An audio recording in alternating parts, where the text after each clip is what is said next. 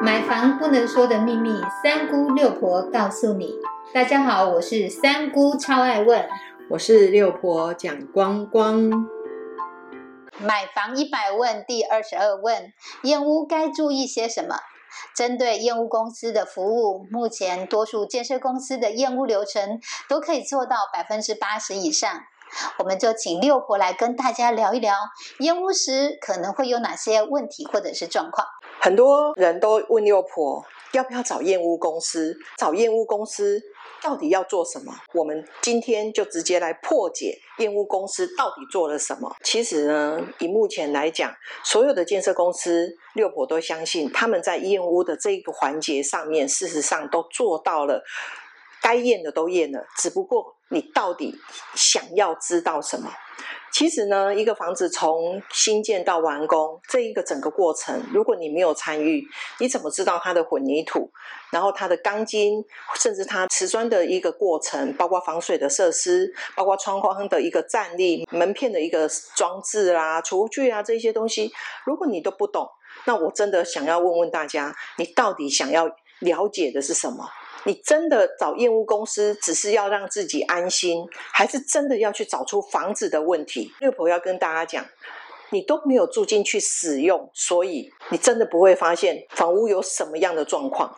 那我们来了解一下，验屋公司它其实除了建设公司验屋的标准之外，那他们都多做了哪几项？那我们来了解哦。第一个就是红外线的水平仪，它是最主要是要抓九十度角。我要请问大家，这个有什么意义？九十度跟八十七度，或者是一百零五度，现在最红的啊，一百零五度的你有没有什么不一样？六婆是觉得都一样。其实你抓这个九十度角，我真的是觉得有一点点过分了。然后再来会使用第二个仪器哦，是热像仪，它就是举例哦，它用吹风机去吹。使用中的一个线路是不是看有过热的异常断电？一般现在的房子其实基本上都有所谓的断电。你的电力如果使用过当的话，在我们的总开关里面就会设计一个所谓的断路系统，它会把你过量使用的这个电的一个机器，它就会做一个断电的东西，然后再来管内的内饰显示器，这个就好像是在做呃我们的大肠镜啊，或者是鼻胃管，这个呢。六婆就觉得非常棒，因为在你哦，就是还没有住进去之前呢，你可以透过这个内饰的显示器，可以了解你的这个管道呢里面有没有做淤塞的一个动作。六婆再跟大家破解一下，灌水就知道了，根本就不需要这样子的一个显示器。再接下来，它要丈量瓷砖是否为直线。的一个贴色，又不要说一句公道话，即使在什么精准的一个手机啊，像这么精准，在一个无菌的包装上，都还可能会有机网。你觉得人工在贴的瓷砖，它真的可以完全达到整个都是零死角吗？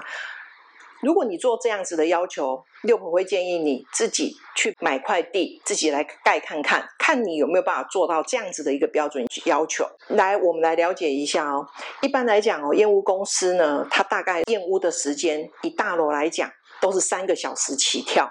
然后呢，缺失呢，至少要写个一百条，不然怎么可以对得起你付了钱？然后什么缺失都没有，那一定是不可能。但是从六婆的一个侧面的了解，你知道吗？就最近呢，我们高雄某一个案子，五百二十几户的一个个案，居然有三百户是请了验屋公司来。六婆要问大家，如果是这样子，呃，每一户都写一百条缺失的话，你觉得公司会先处理哪些客户呢？所以其实验屋这件事情，对每一个没有买过房子的人来说，真的是一个非常重要的事。但是有时候，如果你今天一开始都不相信建设公司的话，那么你干嘛？买他的房子，你买了之后又怀疑建设公司没有把房子盖好，那你到底是希望房子是盖好还是没有盖好？那你到底是相信业务公司的缺失，还是相信建设公司的诚信？那你看了一百条缺失之后，你会不会想要退？这房子怎么这么烂，还要有一百条的缺失？那你不是觉得我买这间房子干嘛呢？从现在这一刻开始，你开始过得不开心，那不开心之后，你就觉得这个房子真的很不好，那你觉得你还想要搬进去住吗？所以六婆这边建议哦，如果你今天真的找了验屋公司进去了，请你用比较客观的一个角度来看这件事情。当然，也是有很多的建设公司，六婆真的也很支持找验屋公司去，因为建设公司对验屋这件事情真的。有很大的一个进步的空间，而且验屋公司他们所提出来的一些问题点，真的是某些建设公司做不到的，所以并不是每一个建设公司都有相同的态度来面对这件事情。六婆其实在很多的协助我们粉丝啊去看帮忙验屋的时候，是已经发现了很多的建设公司。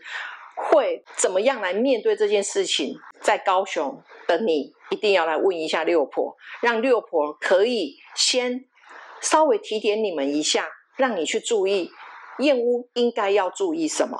再来，如果你去验屋的时候，其实谁才是最重要的人？我们一定要找到盖这一栋的房子的工地主任，而且你要跟他建立很好的互动的关系。你们家万一稍微……